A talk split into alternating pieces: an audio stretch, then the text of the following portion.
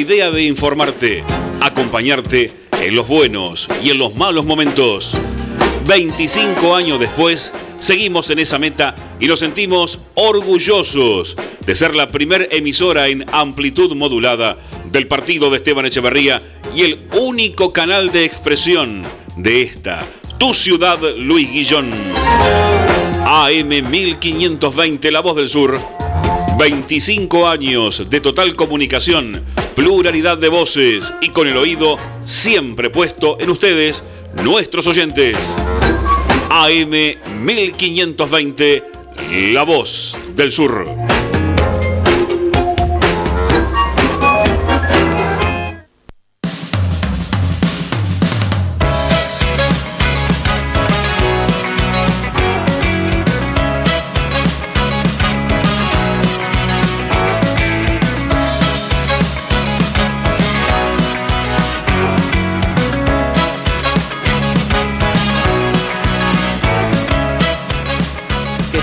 Muy buenos días, bienvenidos y bienvenidas a este nuevo programa de Semana Política por el aire de la M 1520 La Voz del Sur. Les anunciamos que estamos en nuestro anteúltimo programa, este, muy contentos por un lado y bueno, medios tristones también por el otro. Este, muy contentos por, lo que fue este ciclo, este, cuando arrancamos allá por julio. Este, arrancamos prácticamente el mismo día que arrancaba la campaña, la campaña electoral de cara a las primarias abiertas, simultáneas y obligatorias de agosto. Este, hicimos un recorrido entrevistando a distintos candidatos, a distintas candidatas, analizando la situación política a nivel local, provincial, nacional. Pudimos también meternos en la situación latinoamericana, en la política internacional y todo eso lo pudimos hacer porque hemos formado un gran equipo junto a Diego Graglia. Buen día, Diego. Buen día a todos y a todas. Y a Danisa Jiménez Pintos también. Hola, buen día. Buen día a todos. Hoy tenemos el agrado de presentarles a quien nos va a estar acompañando en este primer tramo del programa, que es eh, Aimé Silva. Ella es eh, abogada penalista y coordinadora del Centro de Estudios Judiciales de la Universidad Nacional de Lomas de Zamora con quien vamos a estar conversando acerca de eh, lo que se estuvo charlando el último tiempo acerca de las prisiones preventivas, el Código Procesal Penal y la situación actual en el sistema penitenciario argentino. También vamos a estar conversando con Jonathan Valdivieso, que es eh, abogado del Observatorio del Derecho a la Ciudad, eh, acerca de este proyecto de ley, la ley de alquileres, que ya tiene media sanción en la Cámara de diputados y en el final del programa vamos a estar recibiendo acá en el piso también a militantes del Frente de Diversidad de la Cámpora de Esteban Echeverría para poder estar conversando sobre la situación de género del colectivo LGBTIQ este, en Esteban Echeverría. LGBTIQ más. Para ser lo más eh, inclusivos posible, ¿no es cierto? Este, así que bueno, esa es la propuesta para el día de hoy. Los invitamos a que se queden con nosotros y nos acompañen hasta las 12 del mediodía en el aire de la M1520. Esto es Semana Política. Nuestro sitio web para que nos escuches en todo el mundo. www.lavozdelsur.com.ar Todos los sábados desde las 11 de la mañana por La Voz del Sur AM 1520 presentamos Semana Política. Un resumen semanal con el acontecer político, económico, social del partido de Esteban Echeverría, provincia y nación. Entrevistas, notas de editorial con la conducción de Juan Manuel Martínez. Semana Política. Por el aire de nuestra radio Aquí La Voz del Sur, AM 1520.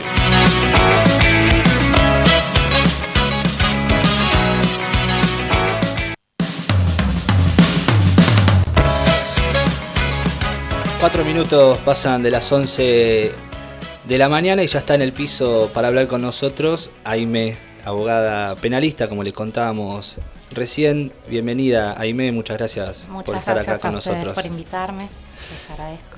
No, por favor, es un gusto poder conversar este, con profesionales, con gente que, sabe el tema, no como los periodistas que opinamos un poco de todo. Este, la prisión preventiva es digamos, algo que se utilizó durante estos cuatro años, tuvo mucha notoriedad por el uso político, por así decirlo, eh, en causas de corrupción, pero es algo que está, digamos, está mal usada, por decirlo, o por lo menos en mi opinión, hace ya bastante tiempo. Este, ¿Qué nos puedes decir de lo que se estuvo discutiendo en el último tiempo, estas nuevas aplicaciones que se, le, se estuvo hablando del Código Procesal Penal?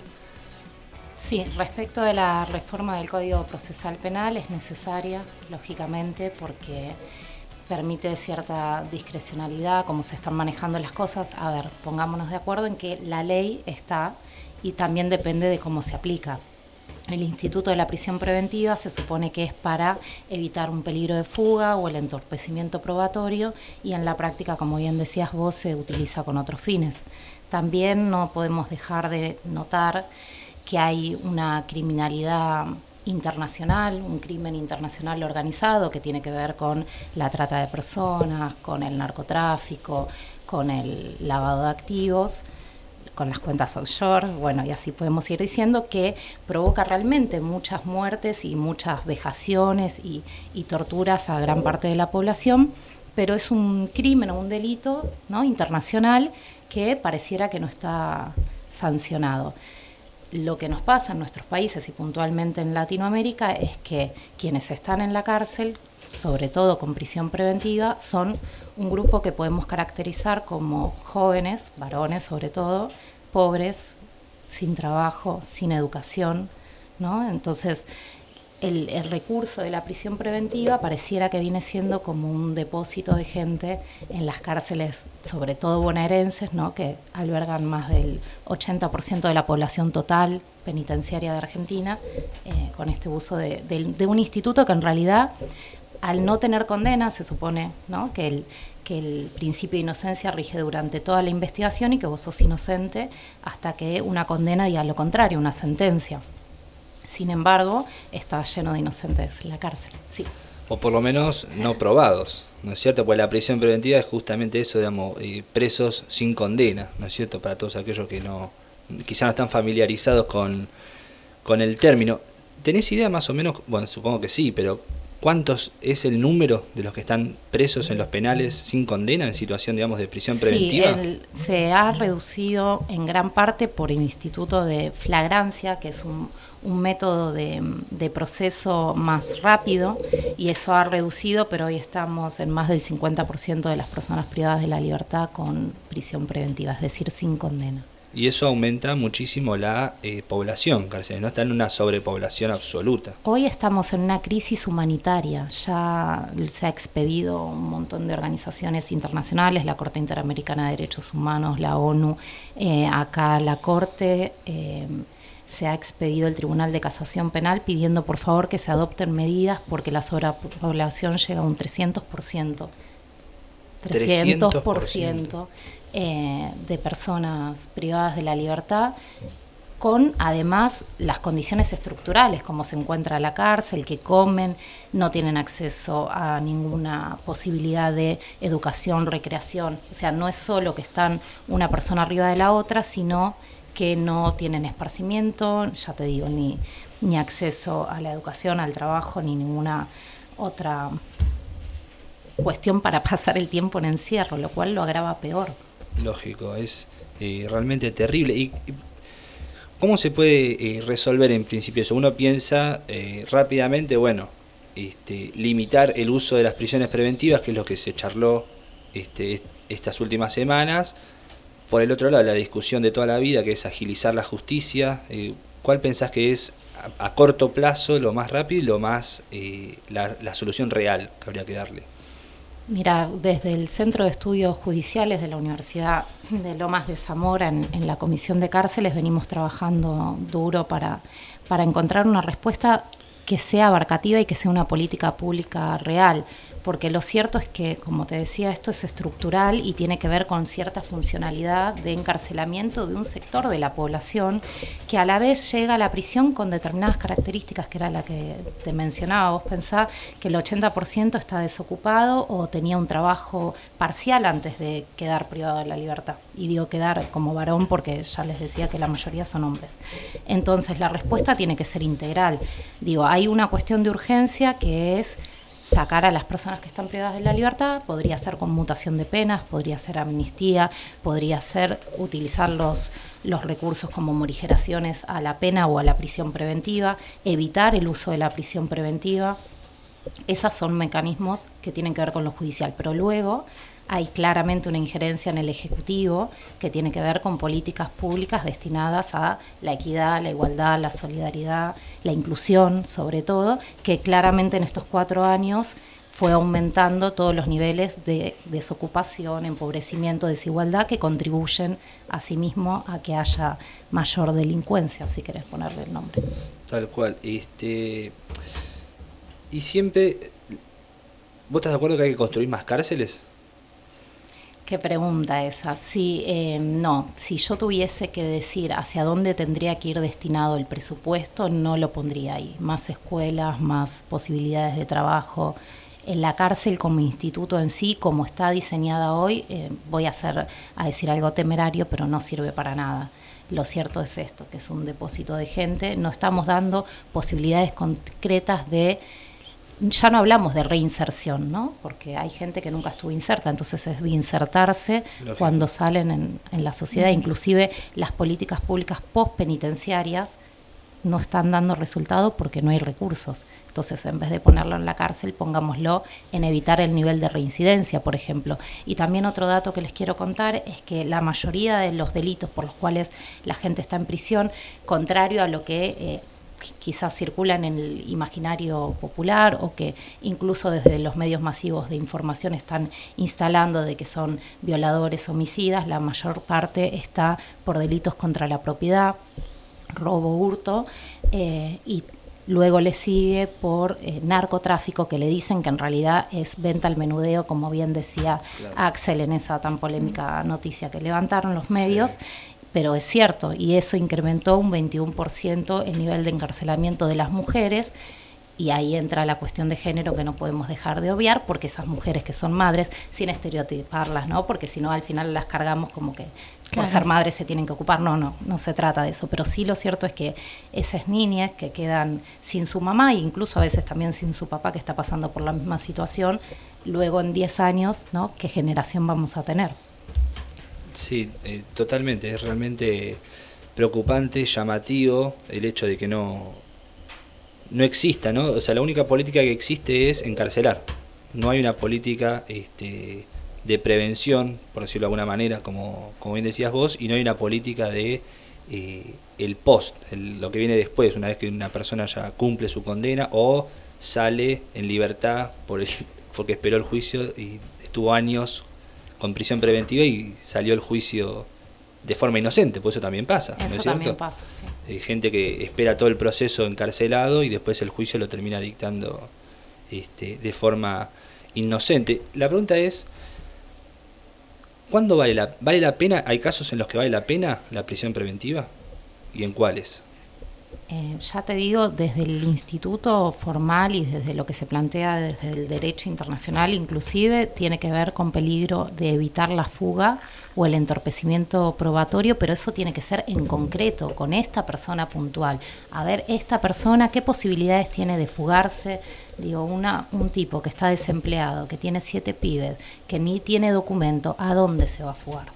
Digo, hay que hacer el análisis en concreto, pero en la práctica se piensa como peligrosidad, ¿no? Entonces ahí entra lo que es derecho penal de acto o de autor. De acto es te juzgo por lo que hiciste en ese momento concreto. De autor es te juzgo por quién sos o por quién creo que sos, incluso a partir de tus antecedentes penales. Y otra cosa que, que sí quiero compartir y me parece importante que la audiencia sepa es, como sociedad, ¿cómo nos hacemos cargo de esta situación? Porque luego vemos, acá pasó una masacre en nuestro distrito, en Trasradio, murieron muchas personas, y los comentarios que habían de la gente son preocupantes, ¿no? O sea que como sociedad, ¿qué estamos viendo ahí? ¿O qué no estamos viendo? ¿O qué estamos depositando ¿no? en, la otra persona? Y también em, con las políticas públicas que se sacan, por ejemplo, en la imposibilidad de acceder a la libertad condicional o la libertad anticipada. Miren, de 700 pedidos que hubo en los juzgados de ejecución de Lomas de Zamora de libertades anticipadas, solo se dieron 35. Es muy fuerte. 35 de 700. De 700. Entonces, esa persona que está privada de la libertad, que no tiene posibilidades de hacer nada en la cárcel, cuando la tiene, ¿saben qué piensa? Si yo hago, ¿para qué va a servir? Lógico. Es terrible. Realmente es eh, muy preocupante te cambio un poco de tema, pero obviamente siempre dentro de lo mismo. Y hubo casos en los últimos años en provincia de Buenos Aires, no, la verdad no sé si en otras provincias se dio, del juicio por jurados. Este, ¿Qué nos puedes decir? Porque la verdad que circula muy poca información al respecto, por lo menos este, en los medios comunes en los que la mayoría de la gente se informa. ¿Qué opinás vos? ¿Qué nos puedes decir del juicio por jurados? ¿Sirve? ¿No sirve? Es un instituto de la democracia que sí, yo creo que todo lo que tiene que ver con ampliación de la participación popular es, es, positivo y que la sociedad se involucre en estos temas me parece fundamental. Se habla de jueces no profesionales porque en definitiva son quienes absuelven o culpan a la persona, pero por lo menos desde el Centro de Estudios Judiciales también queremos analizar una cuestión que es, hubo casos puntuales de legítima defensa, lo estoy haciendo entre comillas, digo, porque Estuvo el caso del médico que disparó, el del carnicero que atropelló con el auto, en donde por juicio por jurado salieron absueltos. ¿Sí? Entonces ahí podríamos decir que la opinión popular, ¿qué? ¿No? Porque ahí entra otro planteo. Hay manipulación mediática, no podemos analizar el tema sin tener en cuenta cómo se plantean, cómo se difunden, cómo se instalan los temas en la sociedad. Lógico.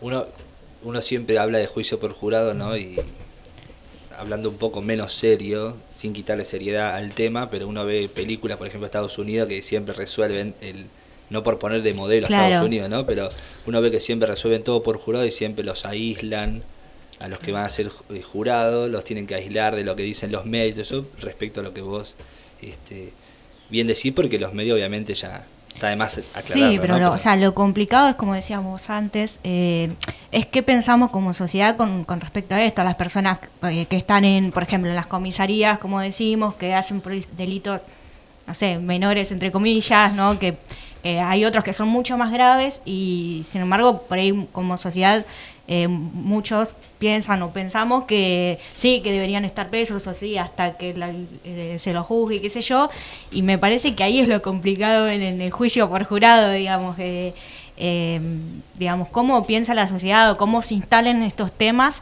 y cómo se resuelven después, porque por ahí son hay delitos muchísimo más graves y después tenemos esto, como decimos, la sobrepoblación en las, en las comisarías, por ahí, bueno, hablamos de la masacre de, Pergamino y de Echeverría, analizamos programas anteriores sobre eso y, que es grave también que haya en una celda donde debería haber uno o dos, hay 18 personas.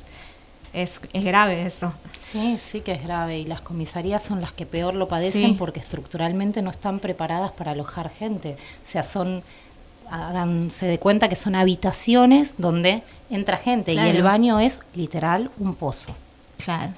Estamos hablando con Aimé Silva, es abogada penalista y coordinadora del Centro de Estudios Judiciales de la Universidad Nacional de Lomas de Zamora. Este, ¿De qué se tiene que hacer? Nos hablabas de la situación actual de, del, servicio penitenciario ¿Qué políticas debería llevar adelante el próximo gobierno a corto plazo?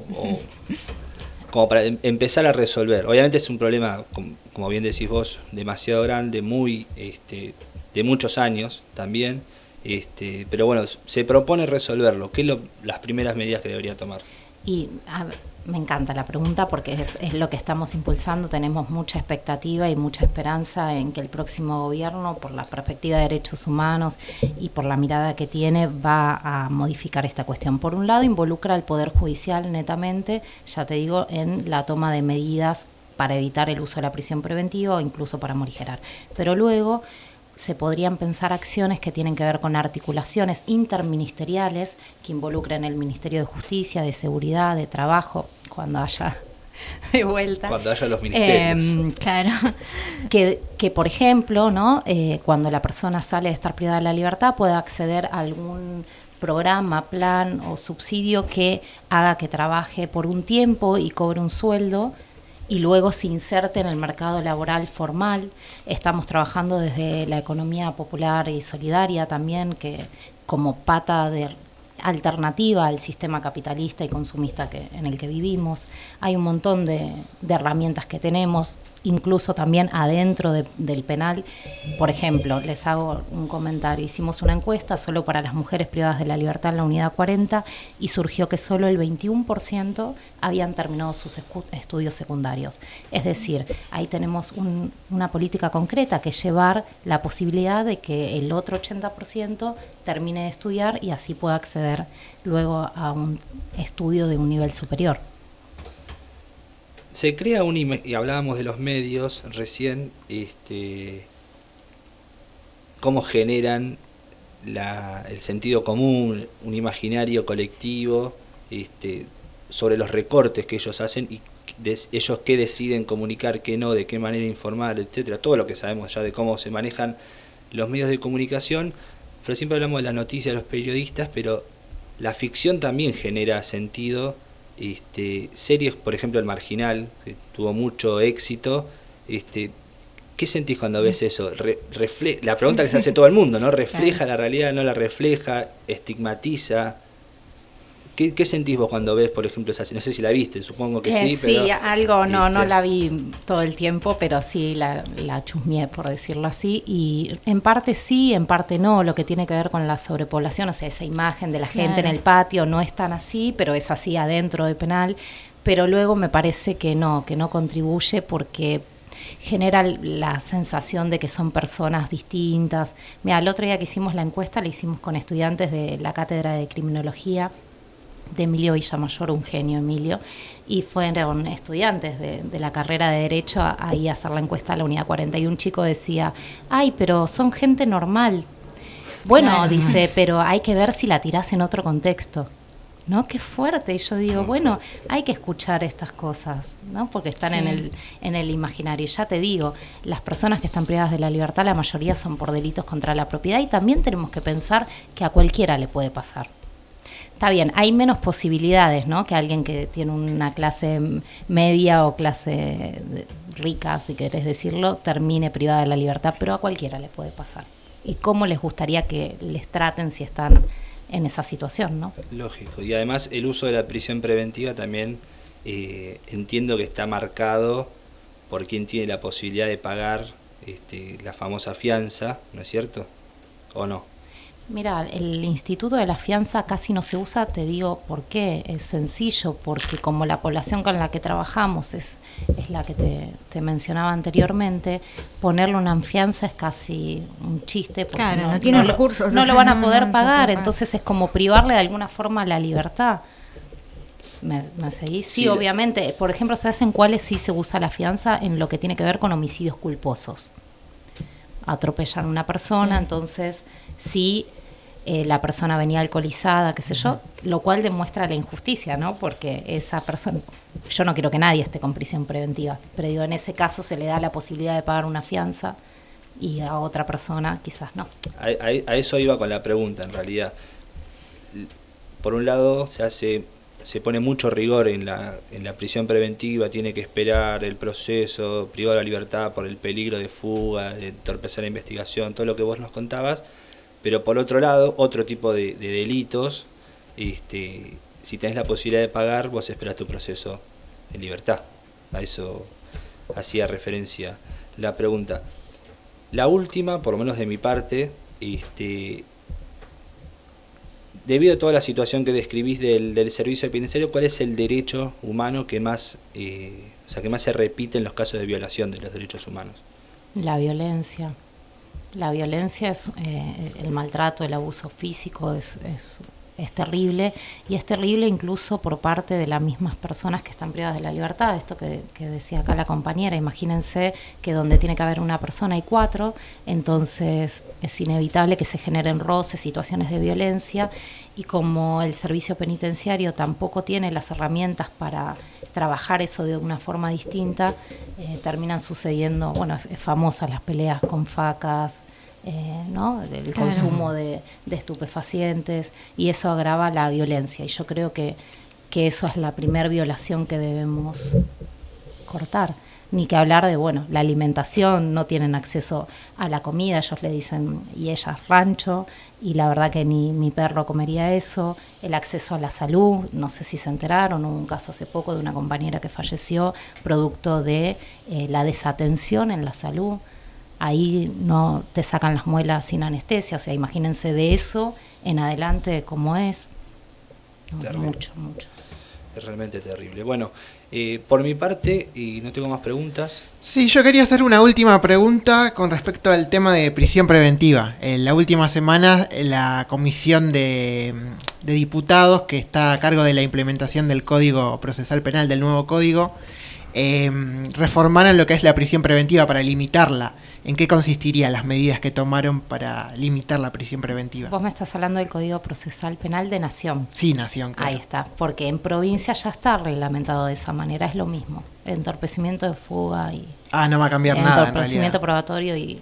No, yo creo que algo que funcionaría en esto que me preguntaban es, por ejemplo, que la Corte saque un fallo, como en su momento fue Berbisky, un fallo guiando a los tribunales y diciéndole, che, hace esto, dale la libertad. ¿Por qué? Espérate, porque ustedes se acuerdan el caso de lo que pasó con la chica que la abusaron y la violaron, que le hicieron juicio político al juez, mm. que le había dado la libertad a la persona. Entonces, y hay un recurso del juicio político que se estuvo implementando en este último tiempo, sobre todo por este gobierno saliente.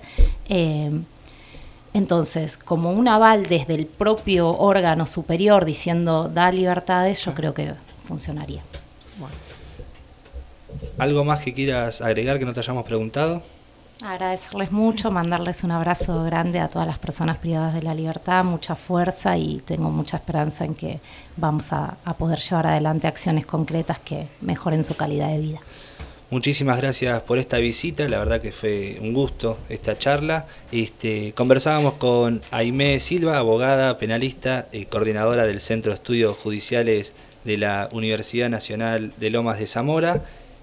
Te volvemos a agradecer mucho tu visita. Gracias y, a ustedes. y bueno, te, diría que vengas cuando quieras, pero ya el sábado que viene terminamos. bueno, buena finalización. Nos, encontramos en otro momento. Felices vacaciones. Muchas gracias. En 1520 kHz transmite Radio La Voz del Sur. Desde Luis Guillón, provincia de Buenos Aires, para todo el país.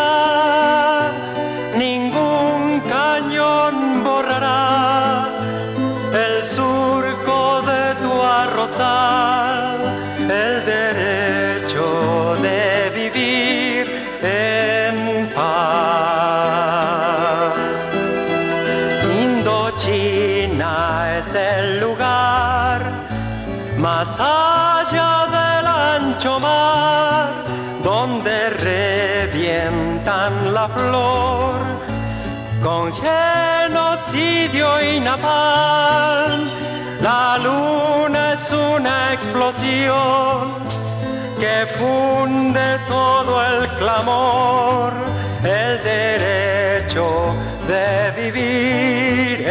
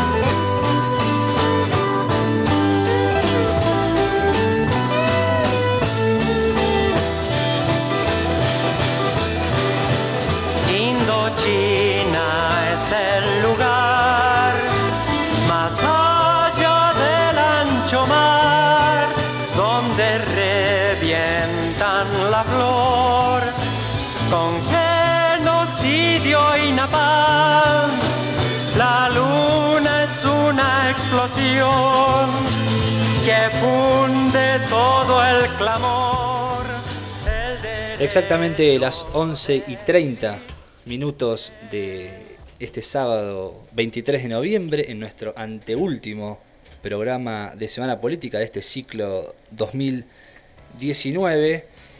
Y estamos en comunicación telefónica con Jonathan Valdivieso del Observatorio del Derecho a la Ciudad. Buenos días, Jonathan. Juan Manuel Martínez te saluda.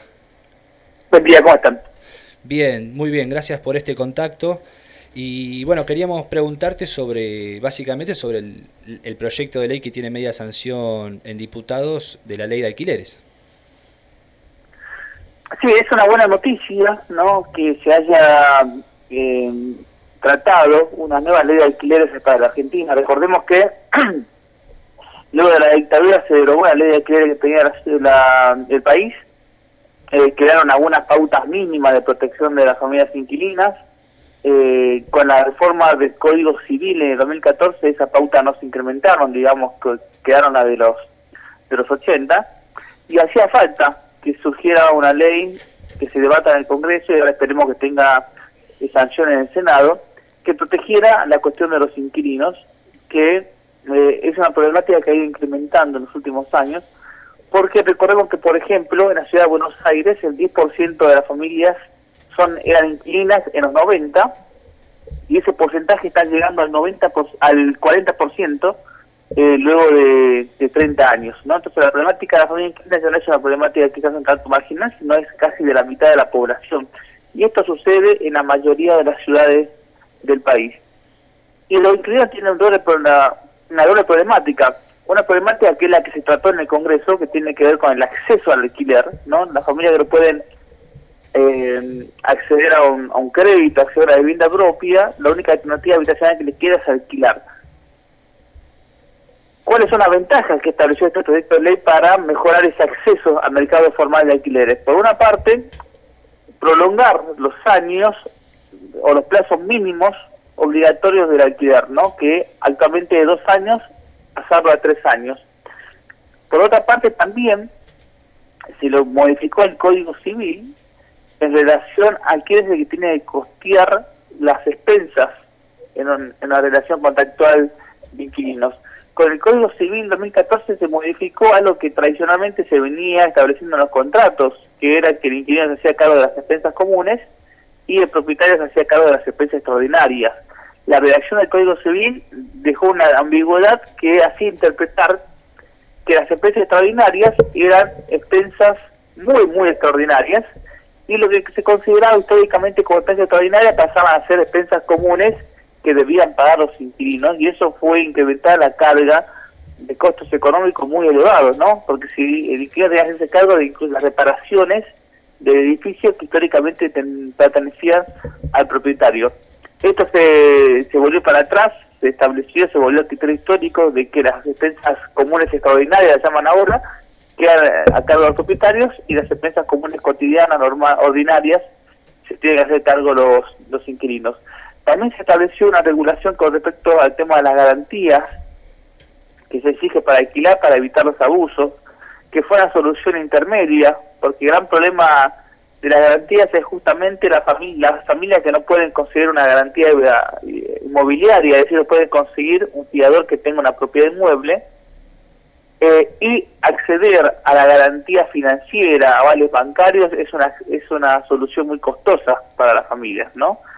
el, esta reforma sigue exigiendo o sigue permitiendo que los propietarios puedan exigir garantías, pero hizo una regulación para evitar abusos, aunque quizá la mejor solución era justamente eh, establecer alguna regulación donde esas garantías no sean exigibles para acceder al alquiler o haya una garantía estatal común para todos, ¿no? Excelente, eh, muy clara tu explicación. La pregunta es, eh, en el caso de que se apruebe eh, en el Senado y se convierta en ley este, este proyecto, ¿qué autoridad es, del Estado se va a encargar de regular esto, que, todo esto que vos estás eh, planteando? Mira, esta normativa es una normativa de, que modifica el código de fondo, el código civil. Eh, si bien la cuestión de los alquileres uno puede interpretar de que hay competencias nacionales y hay competencias locales, ¿no? Por ejemplo, la competencia nacional es la obligatoriedad que eh, los propietarios van a tener que registrar los contratos en la FIP para que eso también sea declarado, esté en blanco y comiencen a, a pagar impuestos.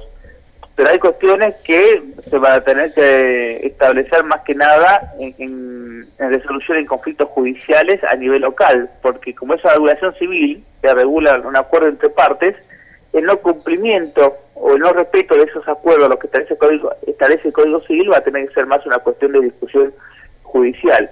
Y a nivel nacional esta ley creo también una política orientada a garantizar el acceso o a, facilitar el acceso ya por cuestiones económicas, no subsidios, construcción de viviendas sociales, pero como una política pública estatal que vaya acompañando eh, estos derechos reconocidos a nivel de las relaciones contractuales entre propietario y inquilino. Digamos, lo que hace esta ley es tratar de igualar eh, el poder de negociación de ambos sectores, ¿no? que generalmente está muy desequilibrado a favor de los propietarios. Y a la par establece una política pública, ya desde la perspectiva estatal, para facilitar también o colaborar en ese acceso de las familias inquilinas. Lo que no se trató, y sería bueno que se empiece a discutir también, ¿no? Esta es una ley de emergencia, es una ley que viene a, proteger a las familias inquilinas de los avasallamientos de los últimos años con el tema de la, de la inflación, con el tema de que cada vez es más costoso ingresar a una alquiler formal. Eh, pero la gran discusión que se tiene que dar en Argentina luego de que se debate esta ley, que es muy necesaria y es un, es un paso importante, es por qué hay cada vez más familias inquilinas en las ciudades, ¿no? que no es un dato menor. Que haya más familias inquilinas implica que hay menos propietarios, pero que tienen más tierra, y que va generando una desigualdad social urbana y una nueva clase y una nueva división entre propietarios e inquilinos. Históricamente la Argentina fue una sociedad de propietarios, ¿no? Recordemos que en los 90, no muy, no muy lejos, solamente el 10% de la población tenía que alquilar, ¿no? Y ahora estamos llegando casi a la mitad. Eso ha generado que en estos, en estos últimos años haya una gran acumulación de tierra urbana en pocas manos y donde las familias inquilinas tienen que realizar una transferencia de capital todos los meses a un sector que utiliza ese capital para seguir adquiriendo más tierra urbana. Y si esto no se rediscute a nivel país, no se eh, modifica las tendencias inmobiliarias urbanas, va la concentración de la tierra urbana va a seguir continuando y va a haber una gran masa de población que va a estar constantemente transfiriendo capital, financiando los negocios inmobiliarios de otras clases. Y ese tipo de desigualdad, ese tipo de fragmentación social, eh, no la debería permitir el Estado y debería establecer políticas que vayan a la dirección contraria, ¿no? Políticas que vayan a no a la inquilinización de las ciudades, sino a la desinquilinización de las ciudades y a transformar las ciudades que se están transformando, que se están transformando en ciudades de inquilinos en ciudades de propietarios. Clarísimo. Estamos hablando con Jonathan Valdivieso del Observatorio del Derecho a la Ciudad. Eh, está, eh, la pregunta es si estás eh, de acuerdo o qué opinás al respecto de, de la inmobiliaria municipal de Verazategui. Es decir, ¿qué, ¿qué, implicancias tiene en el mercado inmobiliario? ¿Funciona? ¿No funciona? ¿Sirve para regular? Se, se cortó la pregunta. ¿Sobre qué cuestión? Eh, la pregunta era si estás de acuerdo o qué, qué opinás respecto a la eh, inmobiliaria municipal de Verazategui. Eh, si sirve, si no sirve, eh, si llega a regular en algún punto la actividad. Mira, para mí que todo avance de que el de, de, que el Estado, no sea municipales o, provinciales, comiencen a, a, regular o intentar regular eh, el mercado de alquileres es un, es un buen inicio. No tengo conocimiento de los resultados que está teniendo la inmobiliaria Verazategui municipal, pero ese es un buen camino porque empieza a entender que la cuestión de la regulación del acceso a la vivienda, la cuestión del mercado de alquileres, no es una cuestión únicamente entre privados, ¿no? que el Estado no debe intervenir como si uno fuese a, comprar un electrodoméstico, que también interviene como derecho del consumidor, ¿no? Pero eh, se tiene que entender que la cuestión de los alquileres está inmerso en lo que debería ser un servicio público de acceso a la vivienda. Así que como para garantizar el derecho a la salud tenemos un servicio público de salud estatal y hay eh, ese servicio público que puede ser de gestión pública, como son hospitales públicos, o, los, o de gestión privada, pero ambos sectores están dentro de un marco que es garantizar el servicio público. Lo mismo con la educación, está el servicio público de educación, que tiene una gestión eh, pública a través de escuelas, colegios, universidades estatales y tiene una gestión privada a través de escuelas, eh, escuelas privadas. Pero ambos están en un marco del servicio público de educación. Bueno, con la vivienda tenemos que empezar a pensar de forma similar. Tenemos que crear un servicio público de vivienda que pueda tener una gestión privada, que sea los alquileres privados, la construcción del mercado inmobiliario, o un, y una gestión pública que sería la construcción de viviendas sociales, eh, las políticas de alquiler social o de subsidios habitacionales del Estado. Pero ambos sectores, tanto el privado como el público, ya no dejan de, tienen que ver con eh, un marco más grande, que es un servicio público, para que la ciudadanía pueda acceder a una vivienda, a la solución habitacional, y no se siga viendo la cuestión de la vivienda como una responsabilidad propia, personal o familiar, y que cualquier contratación con una empresa, ya sea para adquirir una vivienda o para alquilarla, se vea como una cuestión de privado, sino como una cuestión social inmersa dentro de un servicio público. Creo que ese es el gran cambio de paradigma que tenemos que hacer. Buen día, Jonathan. Diego te saluda. Te quería hacer una pregunta con respecto al mercado inmobiliario en estos últimos cuatro años, ya finalizando el gobierno de Macri. ¿Cómo evolucionó el mercado inmobiliario y cuál fue la política de vivienda de este gobierno? Este gobierno eh, ha tenido políticas de vivienda netamente neoliberales, donde eh, la única solución alternativa que ha establecido ha sido por la vía de créditos, ¿no? ¿Qué es lo que sucedía antes de, del auge del neoliberalismo en la época de los 80? El, la cuestión habitacional, la cuestión de la vivienda era una responsabilidad estatal y era el Estado que construía vivienda y tarificaba eh, las ciudades, ¿no? Pero la época neoliberal lo que pasó fue tras una transferencia de responsabilidades. Ahora ya no es el Estado responsable de garantizar la vivienda a la ciudadanía, sino que cada familia tiene que garantizar su propia vivienda a través de los créditos. Entonces, antes se endeudaba el Estado para garantizar vivienda a través de las construcciones, y ahora ese endeudamiento lo hacen las familias. Y peor ha sucedido que al aplicar ese tipo de políticas, eh, en un contexto de inflación, ha generado este gran problema que son la gran cantidad de créditos subas otorgados en los últimos años, estimulados por el gobierno, ¿no? Donde con inflación muchas familias han quedado atrapadas del incremento no, no tan de los intereses, sino también del capital que adeuda. Así que eh, ha sido prácticamente una política habitacional netamente neoliberal donde la única camino de solución habitacional ha sido fomentar los créditos, fomentar la financiarización de la ciudad y, de, eh, y del acceso a la vivienda y que ha desprotegido a las familias, porque en un contexto inflacionario, eh, establecer la posibilidad de hacer créditos sobre el capital también se vaya actualizando, ha generado un, aumento de los costos del acceso a la vivienda muy importantes y que son los grandes reclamos que están haciendo las organizaciones que se vienen coordinando por ser afectados al crédito suba y pidiendo al gobierno que establezca algún tipo de regulación que ponga, que ponga un tope ¿no? a ese constante reactualización de la deuda y los intereses. Jonathan, te agradecemos mucho este contacto con Semana Política. muchas gracias a ustedes. Hablábamos con Jonathan Valdivieso del Observatorio del Derecho a la Ciudad sobre el proyecto de ley que ya tiene media sanción, eh, conocido como la Ley de Alquileres, que va a, a regular un poco el tema, como bien nos contaba Jonathan, o eso por lo menos plantea la letra de la ley este, respecto el acceso a los, a los alquileres para todos los argentinos y las argentinas. Vamos a un tema musical y El necio de Silvio Rodríguez Temazo. Y ya entramos en el último bloque, ya está con nosotros Débora, compañera del Frente de Diversidad de la Cámpora, Esteban Echeverría. Vamos a escuchar un poco de música y seguimos. En 1520 kHz transmite Radio La Voz del Sur. Desde Luis Guillón, provincia de Buenos Aires, para todo el país. Para no hacer de mí con pedazos, para salvarme entre únicos e impares, para cederme lugar en su parnaso para darme un rinconcito en sus altares. Me vienen a convidar a arrepentirme. Me vienen a convidar a que no pierda.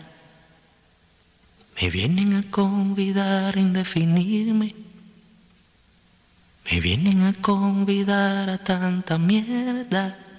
Yo no sé lo que es el destino Caminando fui lo que fui. Haya Dios que será divino. Yo me muero como viví. Yo me muero como viví. Yo me muero como viví.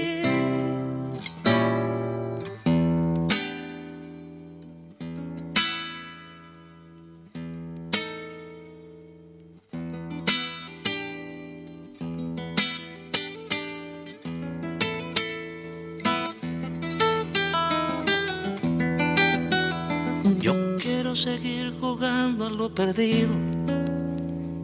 Yo quiero ser a la zurda más que diestro. Yo quiero hacer un congreso del unido.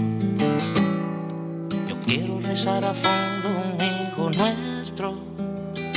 Dirán que pasó de moda la locura. Dirán que la gente es mala y no merece. Yo partiré soñando travesuras. ¿Acaso multiplicar panes y peces? Yo no sé lo que es el destino. Caminando fui lo que fui. Ay, adiós, que será divino. Yo me muero como viví. Yo me muero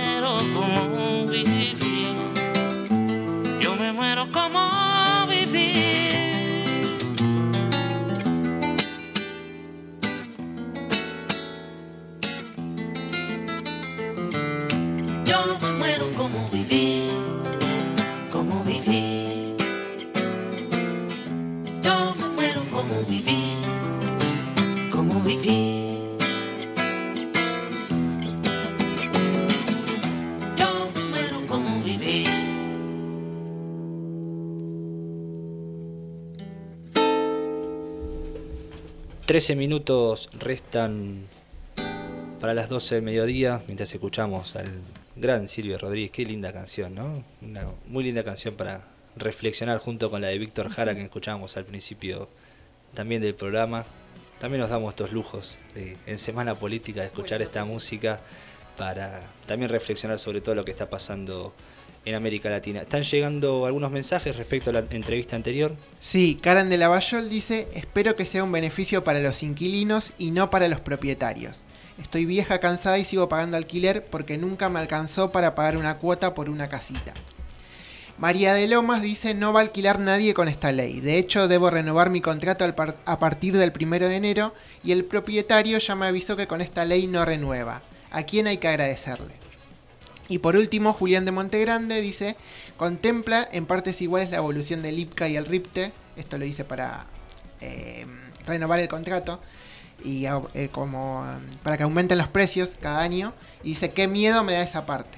Esos son los tres mensajes. Bueno, las repercusiones de la entrevista es un poco también lo que hablábamos, ¿no? Cómo va a repercutir realmente, quién lo va a regular, ¿no es cierto?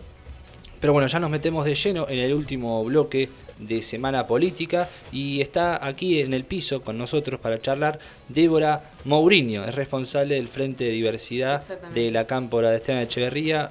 Muy buenos días y muchas gracias por estar aquí con nosotros. No, gracias a ustedes por la invitación. Bueno, estamos. eh, la idea de la, de la charla que vamos a estar manteniendo con Débora es acerca de una convocatoria que están haciendo para el próximo viernes a las 16 horas en la Plaza del Tanque, una radio abierta con la consigna El orgullo es una respuesta política. Sí, exactamente. La idea de la radio en realidad es un poco hablarle a la gente de, de lo que significa, lo que conlleva la marcha del orgullo Cava, que hace 28 años ya que la venimos haciendo, la venimos, ¿no? Yo no había nacido cuando arrancó, pero Sí. se viene haciendo. Y a partir de eso también generar un poco de conciencia acerca de la importancia que tienen las marchas distritales, que es un fenómeno que se está dando no hace poco en el conurbano, especialmente Florencio Varela, Quilmes. eh, bueno, ayer justamente vengo de la primera marcha del Orgullo Brown, la cual fue realmente espectacular. Tres cuadras de personas a tope, lo cual para una primera marcha es espectacular. ¿En dónde fue la marcha? En Almirante Brown. ¿En qué localidad? Adrogué. En Adrogué, bien. Este, y nada, bueno, cuando uno ve las marchas distritales y asiste y banca a, a los municipios, a, la- a los distritos vecinos, se da cuenta de esto, ¿no? De la importancia y la diferenciación que tienen las marchas distritales. Es un tema muy, muy interesante porque tiene un corte mucho más político, por un lado, y por el otro lado, eh, los reclamos, que es lo que realmente queremos eh, visibilizar y hablar, están mucho más patentes. Por ejemplo, una de las consignas que teníamos en Almirante Brown y que ayer se hablaron muy claramente es la visibilización de las identidades intersexuales y no binarias, que es un tema que se toca muy poco y que está presente. Eh, el tema de la faltante de hormonas para muchachos trans en, en los laboratorios, di- di- directamente no la bajan. Hay un laboratorio, Beta SA, que directamente las hormonas, eh, la testosterona para chicos trans no la está bajando, sale una fortuna el tratamiento y bueno, esos son temas que en las marchas distritales están mucho más patentes. Cupo laboral siempre también, trans siempre también es algo muy presente, pero ya tiene mucha más difusión claramente. ¿Qué expectativas tienen en, en relación a esto, como estás planteando, que son, digamos, las reivindicaciones del Sí. colectivo? Este, ¿Qué expectativas tienen en relación a la ampliación de derechos que pueda tener este, o que pueda protagonizar este colectivo este, en el próximo gobierno de Alberto Fernández? Bueno. ¿Y, y, y qué otras eh, reivindicaciones le sumarías a esta que estás Bueno, yo empezaría principalmente por lo más urgente y por lo que tendría que haber eh, haberse hecho desde hace mucho tiempo, que es la reglamentación del cupo laboral trans, que es una ley que fue tratada, fue votada y solo necesita que la persona que está eh, en el gobierno de la provincia, en este caso y por muy poco Vidal, lo haga. No se hizo y, y bueno, esa sería la primera, la principal y la primera cosa que pediríamos, que el gobierno reglamente el cupo laboral trans porque es una cosa muy necesaria. La, el colectivo trans ha venido sufriendo desde creo que el principio de su historia una de las invisibilizaciones más increíbles de, la historia. De- desde la familia, el, el entorno familiar, la educación, la iglesia, no hablemos, el Estado, el Estado, tema salud, eh, ese es el principal. Después, obviamente, también eh, que se nos incluya un poco más en espacios donde todavía no estamos muy presentes. Por ejemplo, espacios deportivos, la diversidad en el deporte no es muy tratada y es una cosa que debería tenerse muy en cuenta. Eh, esto es una cosa que hablamos ayer y que normalmente no escuché en otras marchas distritales, que es el tema de preservativos para vulvas. Las mujeres, eh, cuando tenemos sexo, no, tenemos, en las lesbianas particularmente, muchas formas de cuidarnos, de prevenirnos contra enfermedades. Hay un profiláctico femenino, pero está enfocado a lo que sería una relación heterosexual. Además es incomodísimo, me lo contó una amiga, y, y es carísimo y no está en, las, en los hospitales. Es, esa es otra consigna. Eh, Entiendo, perdón que te interrumpa, Sí. entiendo que respecto al cupo laboral trans, Sí. eh, Mayra Mendoza, intendenta electa de Quilmes, eh, lo va a implementar. El municipio y sería, tengo entendido, el primer municipio en implementarlo. ¿No? Mm, no estoy segura de que sea el primero, no estoy 100% segura, no quiero tirar un dato falso. Yo por, eh, tengo el, el recuerdo Pero- de haberla escuchado a ella de, de que lo haya anunciado de esa manera. No estoy 100% segura, puede ser, si, si Hay que chequear la Si fuente. la escuchaste, hay que chequear la fuente. No, si la escuchaste decirlo debe ser así. Sí existe la opción claramente de que, aunque no lo reglamente el, el gobierno provincial, en los distritos se puede aplicar una especie de cupo laboral trans de alguna manera. Eh, siempre está esa opción, no lo hacen la mayoría, aunque esté la opción.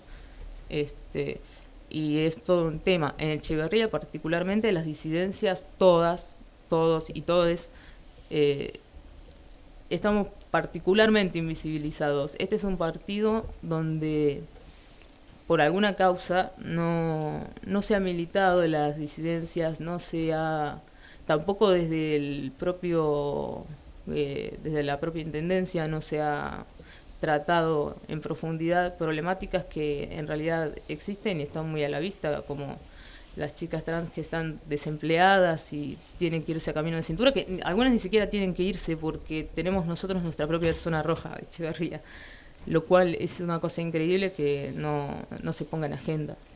Excelente. Bueno, repasemos eh, agenda, para repasar la agenda, repetir la radio abierta.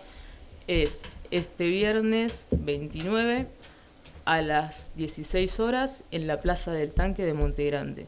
Va a haber eh, cantantes de tango en vivo, eh, una murga, eh, pintada en vivo, bueno, pintada de banderas, ferias, una feria hermosa que quiero nombrar, que es de una amiga que nos ayudó mucho en Brown, es de Bursacuella. Tiene un puesto de cosas LGBT, divinas, colores, hermosos.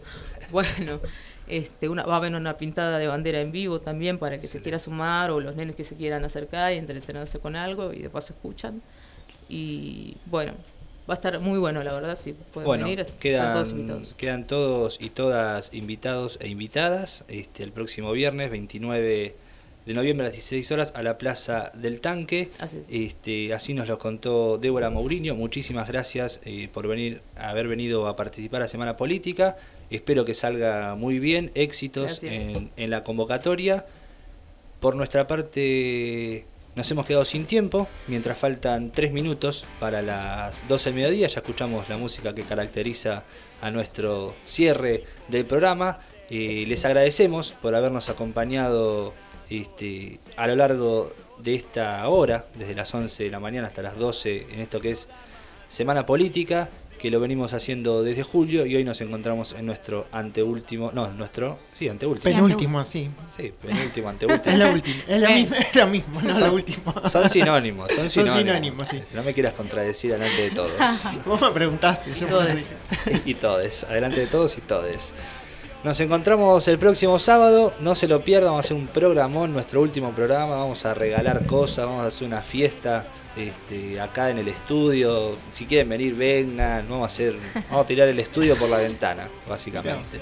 Con el permiso de Germán, obviamente, ¿no? si él da el ok, lo hacemos. Chicos, un gusto, un programón, eh, me voy muy contento, nos volvemos a encontrar el próximo sábado. Nos encontramos el próximo sábado. Nos encontramos. Gracias Débora por haber participado. ¿no? Gracias a ustedes por invitarme. Hasta luego muchachos, nos encontramos el próximo sábado a las 11 de la mañana en el aire de La Voz del Sur. Las reglas de juego.